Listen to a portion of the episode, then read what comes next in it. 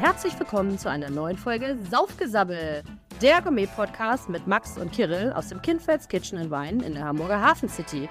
Jede Woche teilen die beiden mit euch spannende Trink- und Essgeschichten. Hier gibt es nicht nur was auf die Ohren, sondern auch immer wieder was Neues für den Gaumen. Viel Spaß mit einer neuen Folge Saufgesabbel. Cheers!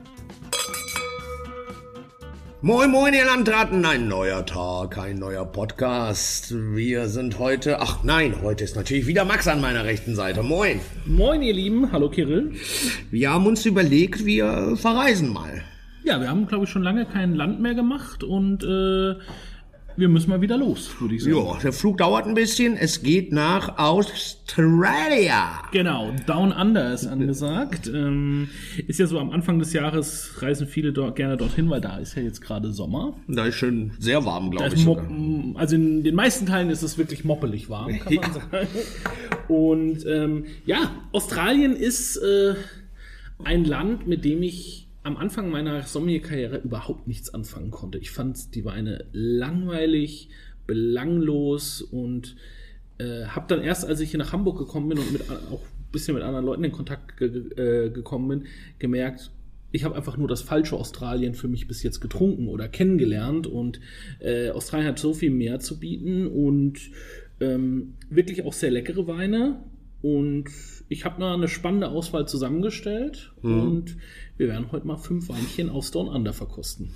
Wird in Australien äh, wahrscheinlich mehr Rotwein angebaut durch die Temperaturen. Äh, und Also es ist äh, 60% Rotwein, 40% Weißwein. Du hast schon auch klassische Weißweinecken, also weil gerade so im Süden, äh, gerade wenn es dann auch nach Tasmanien geht, also auf diese vorgelagerte Insel ganz im Süden Australiens, da überwiegt dann schon der Weißwein, weil da, ist- da ist es dann schon wieder relativ kühl. Du hast sehr viele Einflüsse aus der Antarktis.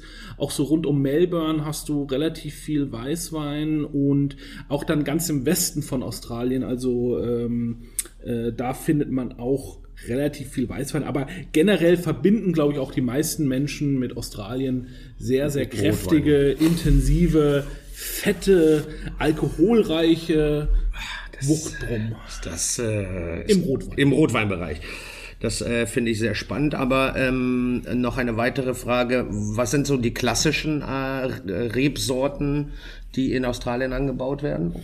Also im Weißweinbereich steht ganz, ganz weit vorne äh, deine Lieblingsrebsorte, der Chardonnay. Ja. Ich habe heute aber keinen australischen Chardonnay. Nein.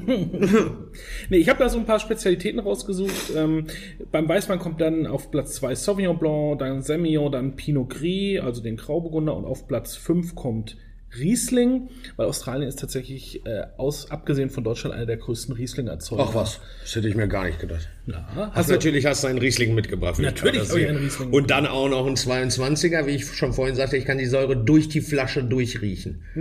ja, gucken wir mal, ob das dann wirklich gleich so ist. Und beim Rotwein überwiegt natürlich äh, der Shiraz oder wie er in Europa heißen würde, der Syrah. Und dann kommt auf Platz 2 der Cabernet Sauvignon, dann kommt der Merlot und auf Platz 4 kommt dann der Pinot Noir. Das heißt, wir haben heute ein bisschen was zu verkosten. Fünf Weine sehe ich vor mir. Genau. Äh, ich glaube, du hast, so viel darf ich schon verraten, du hast äh, nicht nur die Top-Weine, sondern auch ein paar aus dem Supermarkt mitgebracht. Ich habe einen richtig großen Supermarktwein äh, mitgebracht, da sprechen wir dann gleich noch ein bisschen drüber. Ich habe einen sehr bekannten Brand mitgebracht, äh, da sprechen wir, denke ich, auch noch ein bisschen drüber. Bestimmt. Und dann habe ich drei Weine, die für mich meine neue Liebe zu Australien äh, geweckt haben, mitgebracht, Entfacht. entfacht haben und einfach das zeigen, was ich heute äh, in Australien spannend finde und was einfach weit über das hinausgeht, was viele, glaube ich, von äh, auch vieles vielleicht auch gar nicht in Australien erwarten würden, weil man eben so ein äh, ja äh, so ein Schubladendenken ja auch bei Australien. Viele denken einfach an fette, opulente Rotweine, aber mal gucken, ob wir heute was anderes finden. Ich greife mal die erste Bulle. Einer Du willst es schnell hinter dich ich bringen. will den ersten schnell hinter mich bringen. Äh, Grosset, Crosset, Crosset, Crosset, Polish Hill Polish Hills, 2022. Äh, Clare Valley Riesling. Clare Valley Riesling. Riesling, kriege schon Genau. das Rare rein. Ich glaube, wir hatten den Wein auch schon mal in unserer Folge mit den Lieblingsweinen, weil es ist tatsächlich einer meiner absoluten Lieblingsweine. ah, ja, ja, ich kann mich daran entsinnen. Dann checke ich dir mal einen ordentlichen Nummer ein, mein Freund hier. Ich glaube, es war sogar der, den ich geäxt habe, oder? Ja, das könnte gut sein. das war sehr witzig tatsächlich. Das gibt's nämlich sehr selten, dass Max mal so eine Rakete vorlegt. Ja. Da musste ich natürlich äh, nachziehen. Äh, erzähl uns doch mal was äh, dazu. Es hier steht importiert. Naja, das interessiert ja alles nicht sogar wirklich. 12,5 Volumenprozent hat der. Jetzt mal so die groben Informationen, aber die, Genau. die feineren solltest du uns vielleicht mal erzählen. Aber warte, vorher. Anstoß. Warte. ähm. Und hast die Säure schon gerochen? Ja, geschmeckt. Na, er ist schon sehr zitrisch. Ja. Nein, also das zeichnet australische Riesling auch immer aus. Das unterscheidet sich, glaube ich, auch sehr von dem Riesling-Bild, wie wir es kennen. Ähm, der australische Riesling ist in der Regel viel, viel zitrischer. Wir haben ja dann oft in, in Deutschland so eher diese exotischen äh, Früchte oder viel auch so Steinobst, Aprikose, Pfirsich. Das haben wir in Australien eigentlich nicht wirklich. In Australien überwiegt wirklich Zitrone, Zitronensaft, Limettenschale. Woran liegt das? Ähm, es ist anderes Das. Klima. Andere, der Boden ist gar nicht so anders. Wir haben hier auch Schiefer, genauer Mhm. gesagt Blauschiefer. Ähm, also auch eine der ältesten Gesteinsformationen und äh, der Boden ist relativ identisch, aber du hast einfach eine andere, ein anderes Klima. Ähm, der Weinbau findet hier so für die Rieslinge so auf 450 bis 500 Metern statt. Ähm, du hast einfach auch eine andere Stilistik und von daher, es ist eine andere, eine andere Ebene, eine andere Dimension an Riesling, aber ich finde die eben nicht unspannend und ähm, gerade die, dieser Wein, ich glaube, wir haben auch schon mal darüber gesprochen, ist für mich für australischen Riesling eine absolute Benchmark. Also das ist so ein Wein, der für, oder für, gar nicht für australischen Riesling, ich würde sogar sagen, für Riesling außerhalb Europas ist das eine absolute Benchmark, dieser Wein. Und deshalb zeige ich ihn gerne, deshalb habe ich ihn eigentlich auch immer auf der Karte. Es ist ein Wein mit einem unglaublichen Lagerpotenzial, also ich habe den auch schon durchaus gereift getrunken. Ähm, das macht wirklich auch Spaß. Und er, er gilt als der Vorzeige-Riesling eigentlich. Ähm, die Familie Crosset hat ihr Weingut äh, 1981 gegründet. Wir sind im Clare Valley und der Riesling-Weinberg hier, also als der Eigentümer diesen Weinberg gesehen hat, hat er eben sofort auch an Riesling gedacht, wurde er 1996 bepflanzt und hat eben immer dieses, was wir gerade schon gesagt haben, sehr zitrische. Er hat dann trotzdem auch immer so ein bisschen was leicht Rauchiges, was eben vom Schieferboden dann auch herkommt.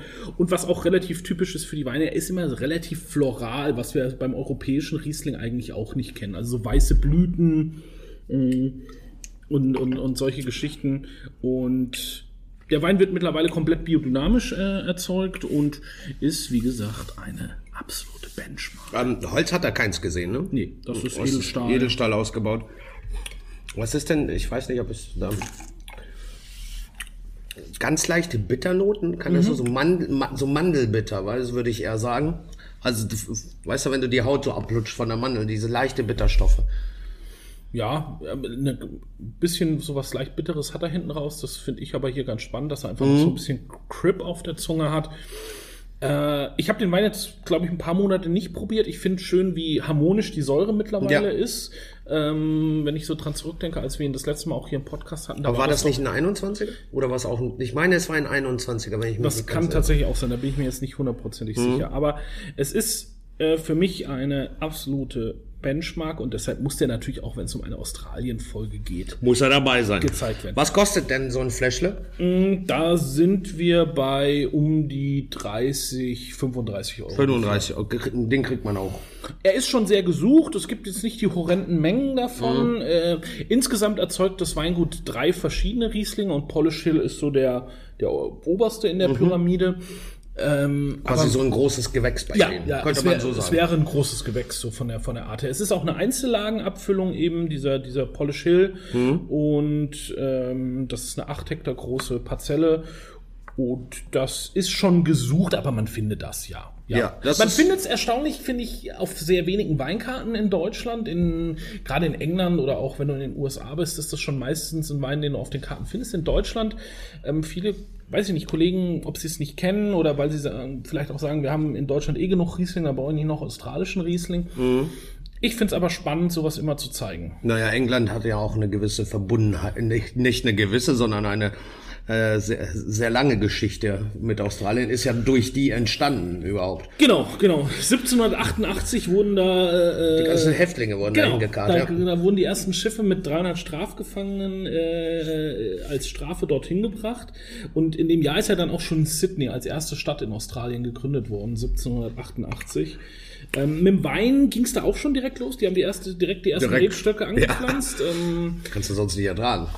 Ja, da gab's ja nichts. Nee, da gab's eben, ich wollte gerade Giftige sagen. Schlangen, äh, Skorpione, Spinnen und äh, Gefangene. Also eine Insel, wo du eigentlich nicht hin willst. Ähm, es gab, äh, also richtig los ging es dann in Australien ähm, 1833 eigentlich oder kurz danach. Äh, der Vater des australischen Weinbaus, so wird er heute genannt, ist James Busby. Und das ist ein, ein Forscher oder ein, ja, eigentlich war er mal Bauer und ist dann Forscher geworden, ist eben durch Europa gereist und hat Weinreben gesammelt Ah ja. und ist dann mit einem Schiff wieder zurück nach Australien und hatte dann mehrere hundert verschiedene Rebsorten im Gepäck und hat die dann auf seiner Farm im Hunter Valley angepflanzt, um zu gucken, was wächst denn Was hier. wächst, was überlebt. Genau, und äh, daraus hat sich dann eben der, äh, der Weinbau in Australien entwickelt. Heute hat Australien eine Rebfläche von ja, ganz knapp unter 150.000 Hektar, also ist ungefähr eineinhalb Mal so groß wie Deutschland von der Ja. Rebfläche her. Ordentlich. Ja, aber wenn du denkst, für dieses Riesenland, was Ja, es ja, ja, ist, Äh, ist es halt wieder sehr wenig. Aber man muss einfach sagen, dass halt weit mehr als zwei Drittel des Landes nicht nutzbar sind. Nicht bewohnbar auch durch die unfassbar hohen Temperaturen. genau, also Ich glaube, die höchste letztes Jahr haben sie mit 52,3 Grad. Das meine ich so in Erinnerung zu haben. wow, das ist Ja, da willst du, da kannst du gar nicht, da gehst du raus und schmilzt sofort. ja.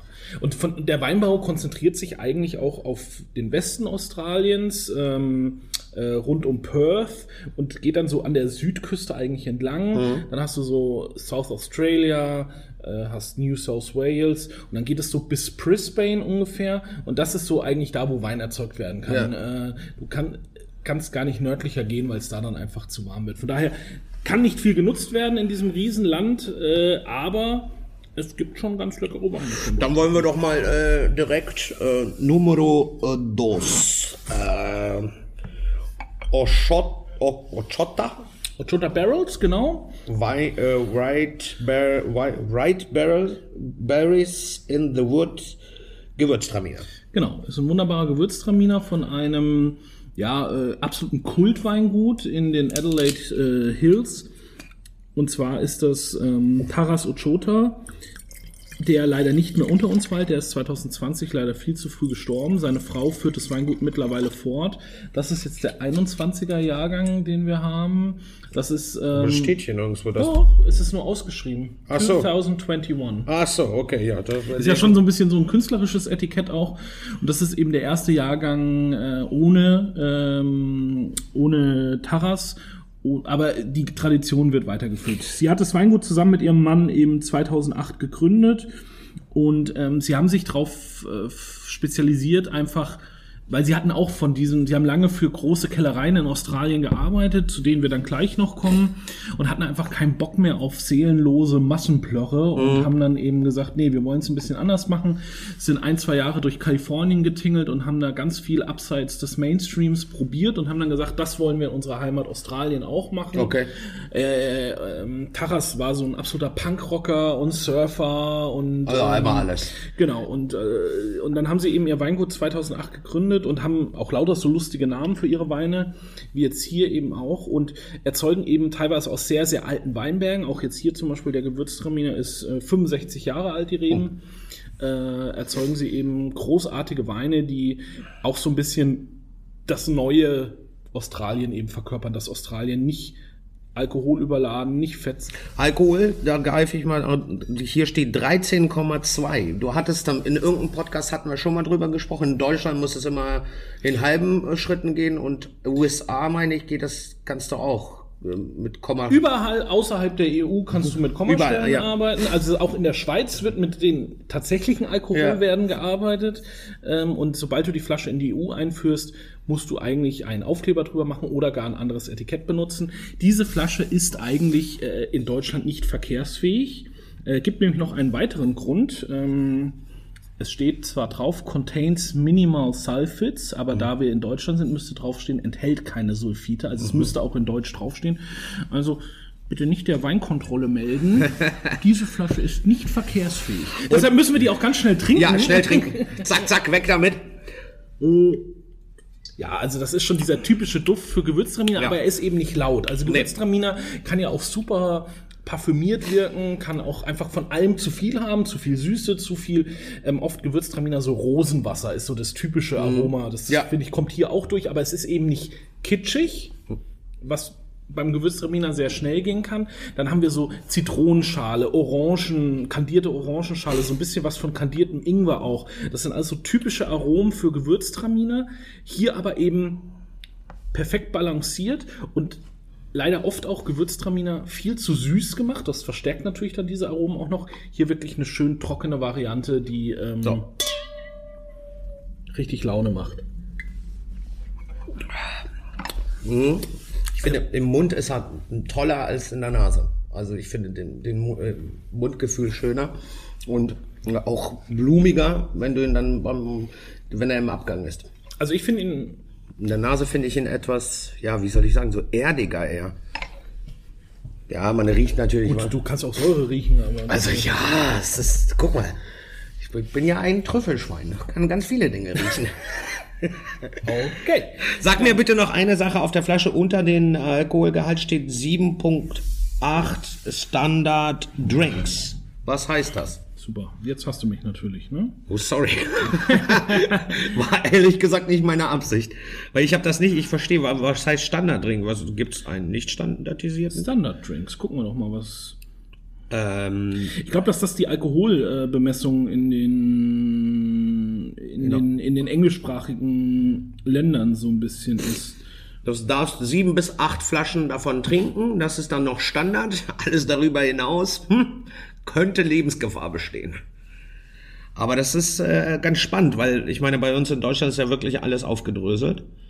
Und wenn ich mir die eine Flasche hier noch angucke, hier ist ja wirklich wie, wie es sich gehört. Sonst dürfen sie das ja, wie du schon sagtest, nicht importieren. Und importiert wird das alles über England, wenn ich das, äh, die meisten australischen Weine, ne? Vieles natürlich, äh, obwohl sich das jetzt natürlich gerade äh, seit dem Brexit so ein bisschen verändert, ähm, weil äh, die ähm, es sehr schwierig ist, natürlich aus England wieder in die EU einzuführen oder es kostet einfach mittlerweile äh, äh, richtig viel Geld und von daher verlegen viele ihre Zolllager oder ihre europäischen Zentrallager mittlerweile oft nach Belgien, nach Frankreich. Also in, ähm, näher zu uns, um ja, einfach, auch die Kosten in, zu in, einfach in die EU. Ja, Äh, natürlich.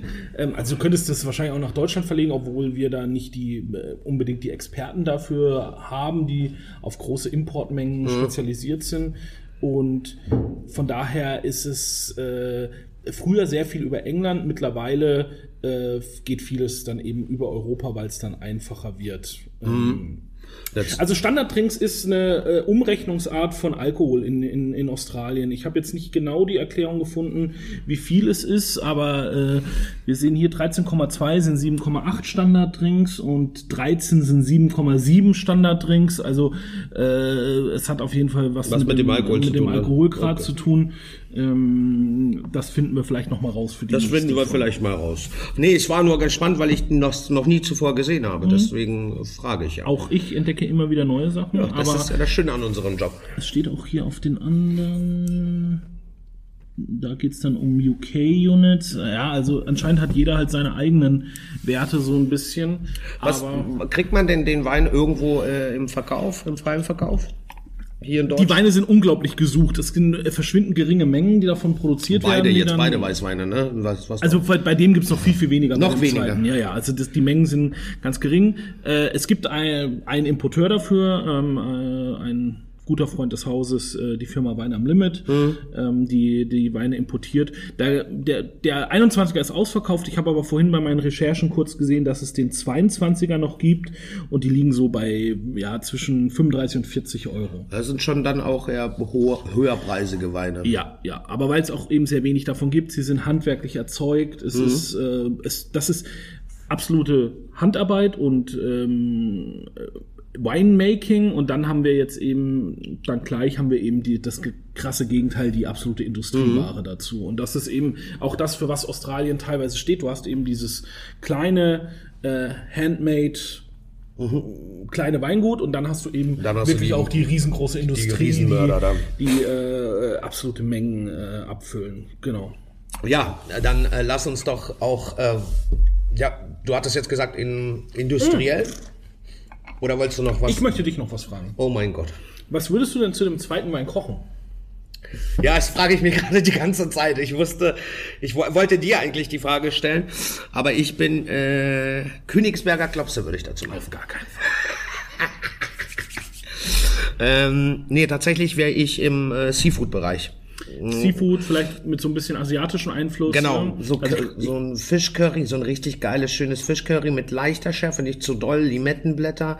Äh, in diese Richtung würde ich tendieren, weil der Wein würde da perfekt mitpassen. Ich, der erste übrigens auch. Der Also erste auch. Der erste wäre für mich so der. Ich habe dir, glaube ich, gestern von einem Gericht erzählt, was ich am Wochenende gegessen habe. Äh, Austern, Ja. Gurkensud, unten drunter so ein Ingwer-Chutney und ein bisschen Forellenkabel. Das würde hier auch perfekt Das gehen. wäre für den Riesling geil. Für den zweiten wäre ich jetzt ähm, vielleicht schon bei einer Ceviche oder so, wo man so ein bisschen Chili, bisschen Koriander auch. Das finde ich. Aber weißt du, dass die Säure dann so, äh, weil Ceviche ist ja schon sehr dominant. geil. Ja, aber das funktioniert ganz geil. Also ich, wie gesagt, ich bin ja tatsächlich eher wirklich bei so einem Wein in der asiatischen Küche. Ich esse im Moment sehr viel äh, asiatisch, äh, weil ich das einfach sehr gerne esse. Und da kann ich mir so einige, so auch koreanische Küche, da würde der perfekt reinpassen, weil da auch diese Schärfenoten äh, sehr spitz sind und der Wein würde das Ganze gut zusammenbringen. Ja, also ich, ich würde jetzt hier nicht unbedingt nach China oder, oder Naja. Indien gehen. Ich wäre jetzt hier Das halt wäre zu wirklich gewürzreicher. äh, Thai. Korea, also so, wo auch immer so ein bisschen Frische und, und, und, Exakt. und, und, und so mit Wäre ich voll bei dir. Äh, Oder was dazu, glaube ich, auch ganz cool wäre, wäre unser Jakobsmuschegang, den wir im Dezember hatten. Du meinst mit der, mit der quasi dieser Sojasauce, Miso- Miso-Soße, fermentierte Sojabohne. Äh, das würde auch, glaube ich, sehr gut gehen. Aber da ist ja auch eine gewisse Schärfe und wirklich auch eine gute Spitze drin. Das sind so Weine für mich, die eben mit so einer tollen, leichten, frischen Küche extrem gut funktionieren würden. Ähm, Königsberger Klopse war natürlich ein Scherz. Nur, nur, um, das, nur um das dahin zu stellen. Du hast das schon mit voller Überzeugung Ja. äh, rübergebracht. Ja, natürlich, man muss immer von dem überzeugt sein. Ich wollte ja dich damit überzeugen. Aber äh, nee, tatsächlich ist das für mich, was ich, wo ich auch ehrlich sagen muss, so Australien, ne? Hätte ich wirklich, ich habe auch in meinem Kopf immer so eher kom wirklich komponente Weine, Marmelade, Power, viel, viel Holz, das sind so Sachen, auch bei Weißwein, wenn du so die Chardonnays, gibt, glaube ich, aber wahrscheinlich wirst du mich eines Guten belehren können, dass es da wahrscheinlich auch sehr feine Chardonnays gibt. Absolut. Ähm, aber da denke ich auch an ein sehr opulente, Kopo, Kopo, habe ich kopulente gesagt? Opulente Weine. Kopulente Weine sind es dann wahrscheinlich auch. Wahrscheinlich schon. Na, genau, also das ist das halt, ähm, ich glaube, es gibt kaum ein Land wie Australien, was so auch zwei komplett unterschiedliche Weinstile erzeugt. Und äh, das ist hier wirklich ganz spannend. Jetzt äh, bewegen wir uns in den Bereich. Reiten wir auf dem Känguru in den Rotweinbereich. Jetzt reiten wir in den Rotweinbereich, genau.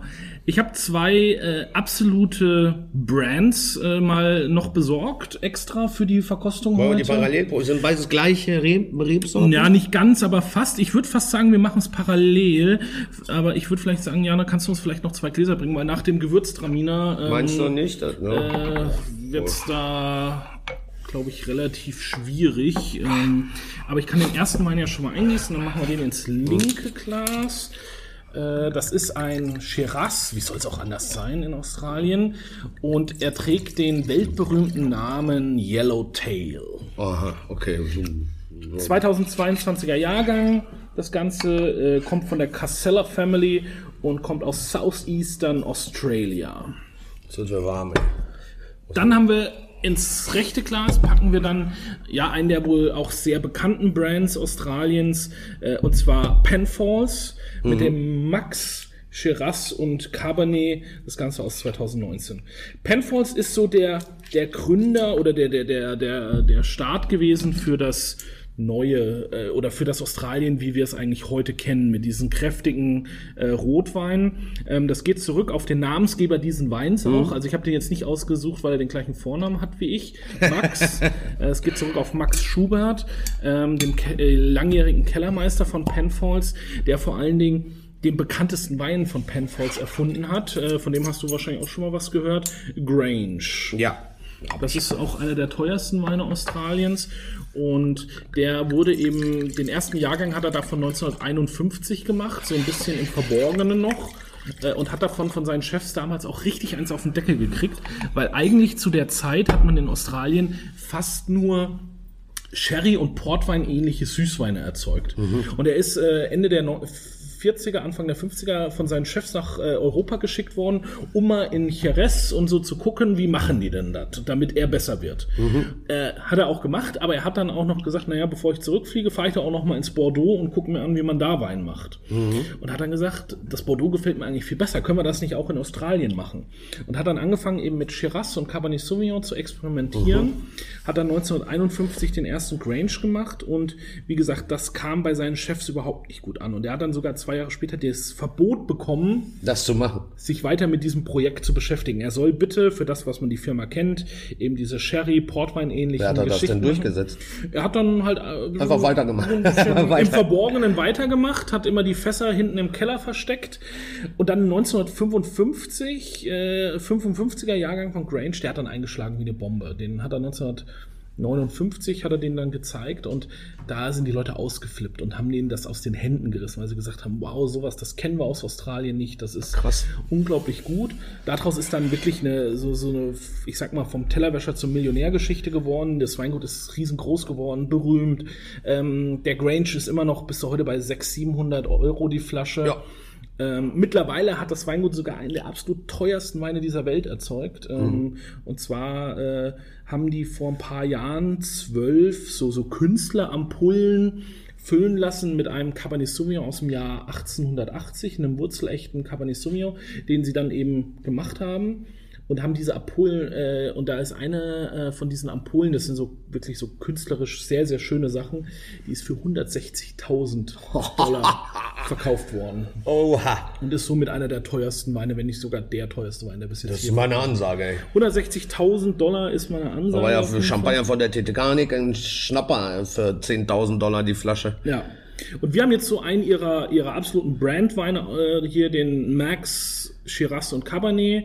Ähm, das ist äh, 69% Shiraz, 31% Caber, äh, Cabernet Sauvignon und ähm, ja, das Ganze kommt eben aus verschiedenen Weinbergen, die über ganz South Australia verteilt sind. Das ist so das, das, der, die, der, der Key bei Penfolds, dass sie immer verschiedene Lagen, verschiedene Anbaugebiete verblenden. Das ist in Australien sehr üblich. Das sind sogenannte Das heißt, hier sind Multi-District nochmal für mich, äh, das sind also alles unterschiedliche, äh, äh, also es ist ein Blend. Es ist ein Blend einerseits aus Rebsorten, also aus Shiraz und Cabernet, Ja. aber auch ein Blend aus ganz, ganz verschiedenen Weinbergen, die teilweise mehrere hundert Kilometer auseinander Ah ja, okay. Das heißt nicht so wie bei uns in Deutschland, dass sie dann alle drumherum liegen und, sondern hier geht schon wirklich um Distanz. Genau. Also den haben wir im rechten Glas.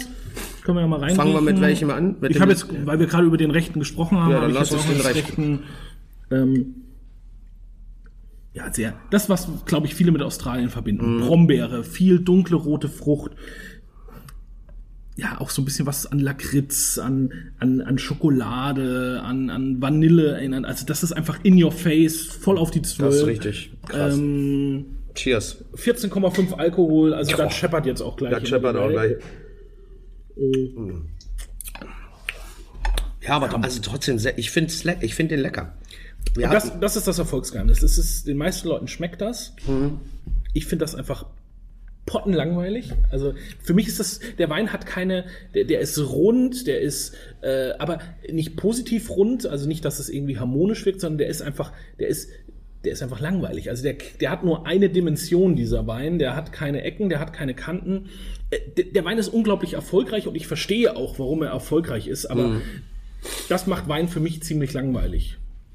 Nö, das ist, das ist so ein easy drinking Rotwein an sich. Was Ja, aber 30 Euro für Easy oder 20 bis 30 Euro für Easy Drinking ist schon. Ja, ähm, aber da haben wir schon andere Pullen aufgezogen, die äh, gut zu saufen waren und die waren deutlich teurer. Absolut, ja. Also, wie gesagt, die Brand Penfolds ist unglaublich erfolgreich. Den hast du, den hast du jetzt aus dem Supermarkt gekauft. Den habe ich auch heute im Supermarkt gekauft. So, und den linken, den Yellowtail, äh, den hast du auch aus dem Supermarkt. Das ist die, also ich denke, wenn das, jeder, jeder kennt dieses Etikett. Jeder kennt dieses Es Etikett. steht immer irgendwo auf Augenhöhe in jedem, in jedem Supermarkt. Wollen wir mal den mal kurz direkt hinterher? Wir können ihn mal direkt hinterher schieben und dann erzähle ich noch ein bisschen was darüber. Mach mal. Also riechen tut er, äh, hat er ähnliches Geschmacksprofil. Es ist nur nicht so tiefgründig wie, ähm, wie bei dem Oh. Der ist äh, gechippt.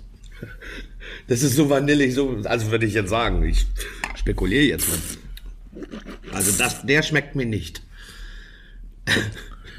Da schmeckt mir der Max besser. Deutlich. Muss mal Wasser trinken. Ekelhaft. Wow.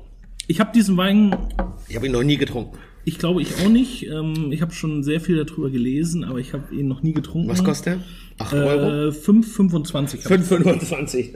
Und der ist nicht easy drinking. Doch, das ist das, Nee, ist, das kann das, das ist die Definition von Easy Drink. Solltet ihr alle mal, Yellowtail, solltet ihr alle mal probieren. 5 Euro 25 oder 29 äh, ist, sage ich mal, für eine Flasche Wein kein Geld.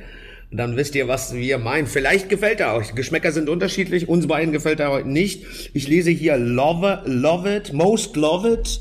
Dann was? The World Most Loved Wine Brand. Ähm, es ist tatsächlich so, dass das wahrscheinlich einer der meistproduziertsten Weine der Welt ist. Wahnsinn. Ähm, ich habe jetzt keine genauen Zahlen gefunden, nur zum Beispiel der Absatz in den USA allein in den letzten Jahren. Für den Wein? Für den Wein, was schätzt du? Also wenn wir über Flaschen reden. Achso, Flaschen. Ich würde mal sagen, 5 Millionen Flaschen. Lachst du jetzt, weil ich getroffen habe? Nee. Wie viel? Äh, 90 Millionen Flaschen. Das ist nicht, das kann nicht sein. Wirklich ernsthaft. Es ist also es ist wahrscheinlich einer der meisten, meist oder wenn nicht 90 sogar der meistproduziertste Single Wein der Welt, äh, allein für die USA. Und da ist auch, das war auch immer der Kernmarkt, die USA. Es gibt ihn halt mittlerweile auch in Europa 90 Millionen Flaschen in den Wie letzten. viel produzieren die denn dann? Es gibt keine genauen Zahlen. Äh, Es gab nur ähm, vor einem Jahr oder so mal eine ganz lustige Pressemitteilung. Da hat die Eigentümerfamilie, die Casseller Familie, hat äh, bekannt gegeben, dass sie einen Teil ihrer Rebflächen verkaufen. Ähm, das waren viereinhalbtausend Hektar. Ein Teil. Ähm, der Wein wird im Hinterland von Australien erzeugt, in den sogenannten, äh, also äh, viel für diesen Wein kommt aus den Regionen äh, Murray-Darling, Riverina.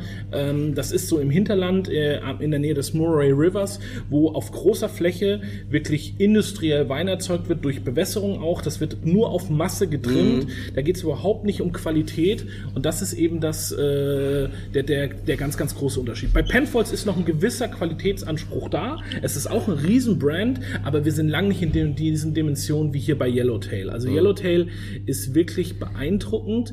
Ähm, ich habe vorhin auch einen Satz von der äh, von der Homepage fotografiert und deshalb bin ich mir ziemlich sicher, äh, dass er auch gechippt wird, ähm, was Ja. du vorhin gesagt hast. Ja, aber das Ähm, ist so heftig.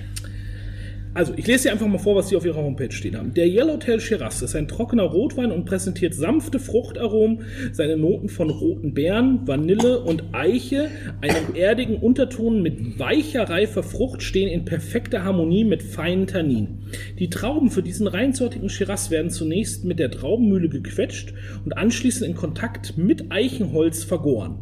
Ja.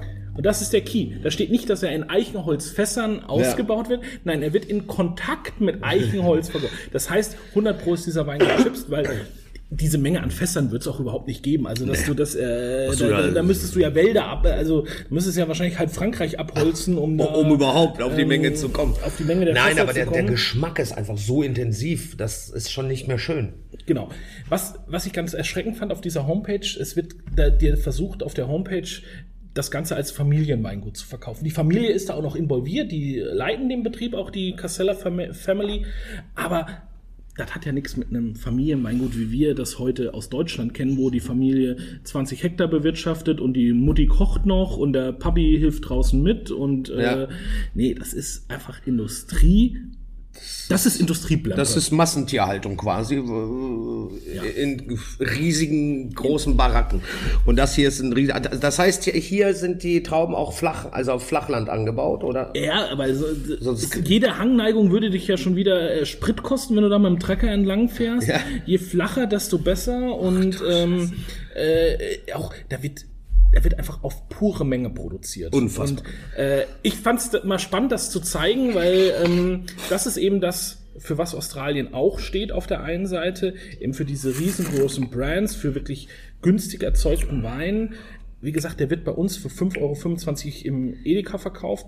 Dann will ja Edeka daran Geld verdienen, der Importeur will Geld verdienen. Zoll. Dann, dann ist das ja noch nicht von Australien hierher. Das ist einmal um die Welt geschippert worden, auf ja. gut Deutsch. Ne? Ja.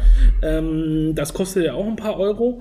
Und das, auch ganz spannend, da kann man nochmal dieses äh, Multidistrict-System erklären. Auch hier werden Trauben wirklich, hier steht ja als Anbaugebiet Southeastern Australia auf dem Etikett. Mhm. Ähm, Southeastern Australia ist so gut wie ganz Australien, was die Rebfläche angeht. Also diese Trauben können äh, aus 95 Prozent der australischen Rebfläche kommen. Ja. Also sie lassen sich wirklich alle Türen offen und so ist auch das komplette australische Weingesetz aufgebaut. Du darfst eigentlich nahezu alles in Australien machen. Das Einzige ist, es gibt eben so ein bisschen Herkunftsbezeichnung. Aber okay. wie du den Wein erzeugst, was du mit dem Wein machst, welche das Rebsorten du anpflanzt, ist völlig Wumpe. Du darfst halt äh, das beschränkt dich nur mit dem, was du als Herkunftsangabe auf dem Etikett schreibst. Aber das heißt ja, die könnten ja sämtliche Zusatzstoffe da reinmachen. Also Zusatzstoffe, da gibt es schon gewisse Regelungen, aber du, was in Australien zum Beispiel völlig normal ist, ist äh, Säure zusetzen oder Säure entziehen. Mhm. Ähm, das, das ist in Australien völlig gang und gäbe und auch überhaupt nicht verpönt. Du darfst eben chipsen, ohne dass das erwähnt werden muss, äh, mit den Holzchips.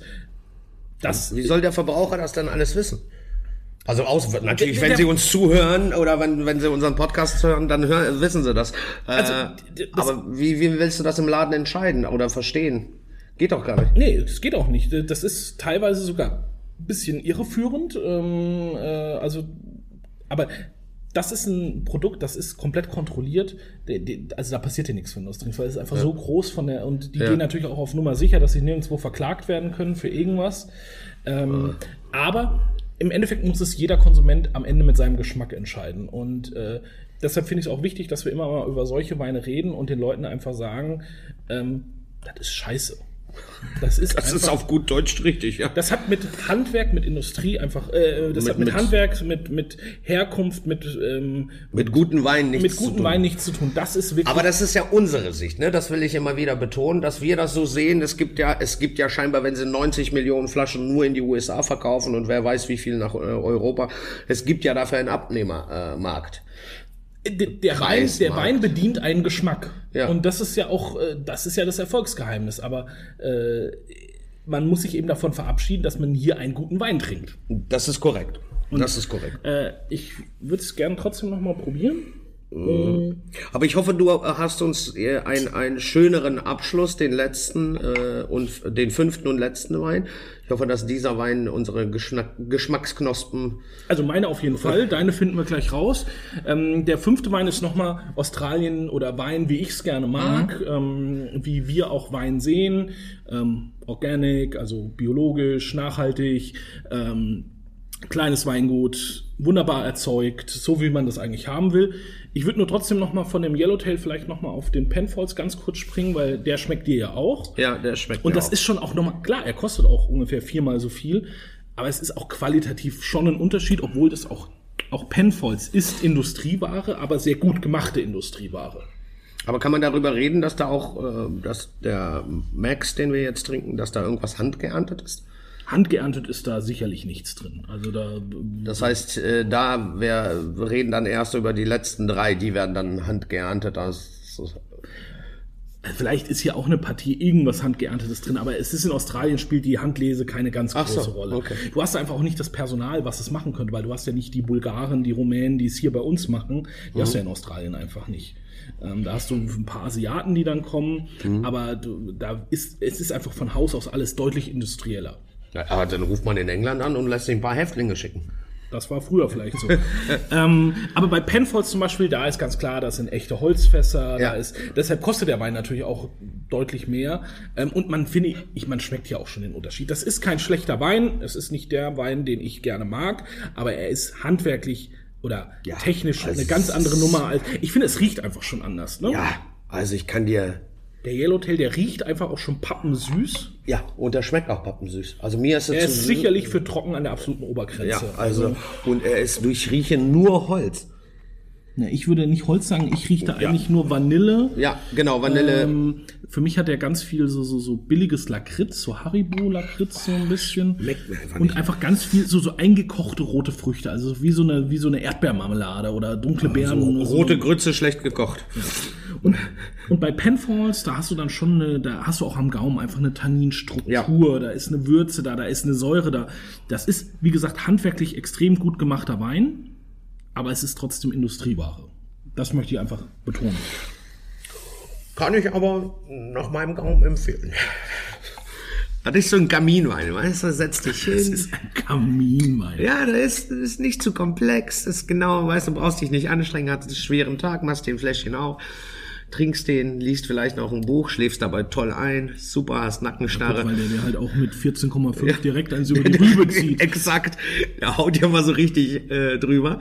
Ja, also ich glaube, das ist das, was viele Leute mit einem, wenn sie über einen kräftigen Rotwein, der ist ja auch sehr dunkel von der Farbe, sprechen, was sie dann haben möchten. So, ich finde, den kann man ja auch zum Essen einsetzen. Ne? Also wenn ich jetzt so, ich denke jetzt an so, ein, an so eine geschmorte Lammkeule. Ja, ich würde auch, der Lamm ist, wäre für mich der für Lamm und alles, was wild geschmort ist. wild, aber auch, ich finde auch so geschmortes Schwein äh, kann da schon auch, also schmoren, das Ding braucht schon Power. Ich finde es zum Beispiel für ein Steak wieder too much, das brettert dann schon auch über ein Steak wieder drüber. Ähm, aber alles, wo Schmoren, Soße und Genau. oder so, so ein Pulled Pork oder sowas, ne, wo so eine Barbecue-Soße noch Genau, da, dazukommt, ne? ja, genau, da gehen die Raucharomen, das würde er das top mitnehmen. Aber sonst, wie gesagt, alles, was geschmort ist, äh, da kann der super. Es ist dann nicht zu kompliziert und es passt dann mit wirklich auch allen Gewürzen, die dann im Schmoren, bei mir beim Schmoren verwendet werden. Genau, und dann machen wir zum Abschluss noch äh, Australien, wie ich das äh, gerne mag und wie ich es lecker finde. Äh, ein Weingut ähm, ganz aus dem Südosten, aus der äh, Region Gippsland. Das ist so 200 Kilometer östlich von Melbourne.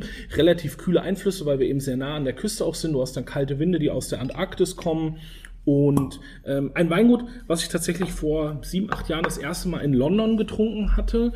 Äh, da hatte, hatten die noch gar keinen Importeur in Deutschland. Und äh, Das ist mal eine ganz andere Farbe. ist eine hier. ganz andere Farbe, ist natürlich auch eine ganz andere Rebsorte. Es ist jetzt ein Pinot Noir, also Spätburgunder. Und das Ganze kommt vom Weingut William Downey. Ähm, Cathedral 2020 heißt der Wein. Das ist so ein bisschen der, der, der, der Ortswein bei ihm. Also es ist ein, äh, so, so, so sein Mittelbau in, auf dem Weingut. Es gibt dann noch Einzellagen-Pinos bei ihm. Ein Pinot, den ich sehr gerne bei uns auf der Karte habe, weil er eben, ja, es ist Pinot Noir, ja, es ist Australien und es bricht eben für vieles so ein bisschen diese Stigmatas, die sie eben mit Australien haben, was wir bei den ersten zwei Rotweinen gesehen haben. Ja, ja, das ist was völlig anderes. Ich merke das immer wieder, wenn, wenn Leute sagen, ja, äh, wir hätten gern einen leichten, frischen, juicy Rotwein und dann empfehle ich das und dann sagen die, nee, nee, Australier sind mir immer zu opulent und zu alkoholisch und zu fett. Dann sage ich, ja, äh, viele Australier sind das, der aber eben nicht. Und Ich, wir hatten gerade letzte Woche Stammgäste hier, die sind fast ausgeflippt bei dem Wein. Die haben sich gefühlt noch direkt am Tisch direkt zwei Kisten davon bestellt. ähm, Ah, so funktioniert's doch gut. ja, Was haben wir denn hier? 13 Volumen haben wir hier. 13 Volumenprozent. ähm, es ist eben Pinot Noir. Kann man jetzt auch nicht mit deutschem Spätburgunder vergleichen. Also ich äh, das bitte nicht tun. Es ist immer noch Australien. Es ist ein Ticken wärmer. Äh, also es ist schon ein Pinot Noir, der auch eine gewisse Fülle mit sich bringt. Aber gerade wenn du es jetzt gleich am Gaumen haben wirst, der hat eine unglaubliche Saftigkeit und ähm, das ist wieder für mich die Kategorie, der macht einfach richtig Bock zu saufen.